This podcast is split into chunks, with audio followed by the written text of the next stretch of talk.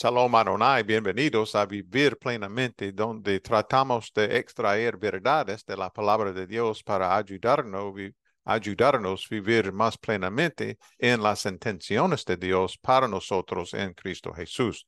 En nombre del doctor Warren Latham y el mío propio, soy Dan Dun. Apocalipsis capítulo 1, verso 7 dice así. Miren que vienen las nubes y todos lo verán con sus propios ojos, incluso quienes lo traspasaron. Y por él harán lamentación todos los pueblos de la tierra. Así será. Amén. Jesús volverá. De esto podemos estar seguros. No sabemos con exactitud cuándo volverá, pero podemos estar seguros de que su regreso tendrá lugar hay más de 300 referencias directas o indirectas al regreso de Cristo en el Nuevo Testamento. Y esto demuestra claramente que la segunda venida de Cristo no era una cuestión marginal para los primeros cristianos, sino una de sus creencias fundamentales. Hay mucho que podríamos decir sobre el regreso de Cristo, pero en aras de la brevedad, nos gustaría limitarnos a los cuatro propósitos principales de su regreso lo trataremos, los trataremos uno por uno en cuatro devocionales separados. Agradecemos al doctor Steve Simmons su perspicacia para identificar sus, estos propósitos en las escrituras. Primero, Cristo será glorificado y reconocido como Señor y Rey. Cristo será glorificado y reconocido como Señor y Rey. Antes del regreso de Jesús, sus seguidores lo conocían como Señor y Rey. Su señorío fue claramente visto a través de la resurrección y su realeza fue fuertemente indicada por la ascensión.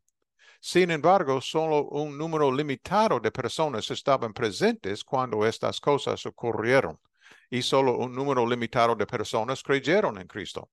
Esta conciencia limitada del señorío y la realeza de Jesús a gran escala ha creado una situación en la que la gente le resulta fácil discutir quién es Jesús, dudar de que la resurrección tuviera lugar, cuestionar la legitimidad de las afirmaciones cristianas sobre su divinidad y realeza.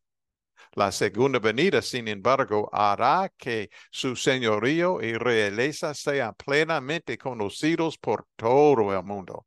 Note que este pasaje de Apocalipsis 1.7 dice que todo ojo lo verá, todo ojo. Su señorío, su realeza, su gloriosa naturaleza serán indiscutiblemente evidentes en la segunda venida nadie podrá negar la realidad de quién es Jesús.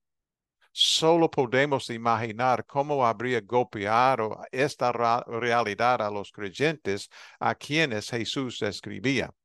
Estaban siendo duramente perseguidos por creer que Jesús era Señor y Rey pero un día sus perseguidores verían a Jesús en toda su gloria con sus propios ojos y se enfrentarían a la realidad de quién es, quién es realmente. ¿Tú estás preparado para encontrarte con tu Señor y Rey? ¿Hay algún asunto del que debas ocuparte antes de su regreso en toda su gloria? ¿Llevas la esperanza de la segunda venida en tu corazón y en tu alma? ¿Qué significa para ti saber que el señorío y la realeza de Jesús, Jesús, serán un día supremamente evidentes para que todo el mundo los vea? Oremos, por favor. Confieso de nuevo, querido Jesús, que eres Señor y Rey del universo y me comprometo de nuevo a vivir más día como si fueras Señor y Rey de mis pensamientos y mis acciones. Un día te veremos en toda tu gloria. Que al menos una pizca de tu gloria brille para los demás a través de mi vida.